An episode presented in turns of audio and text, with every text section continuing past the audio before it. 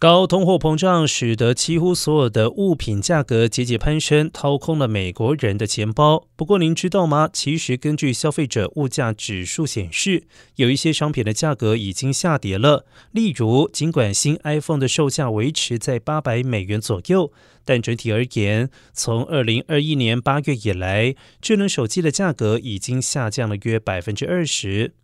另外，从二零二一年八月以来，电视的价格也下跌了约百分之十九，其他价格也出现下滑的情况，包括了汽车和卡车的租赁价钱约降价百分之六，体育赛事门票价格约降低了百分之七。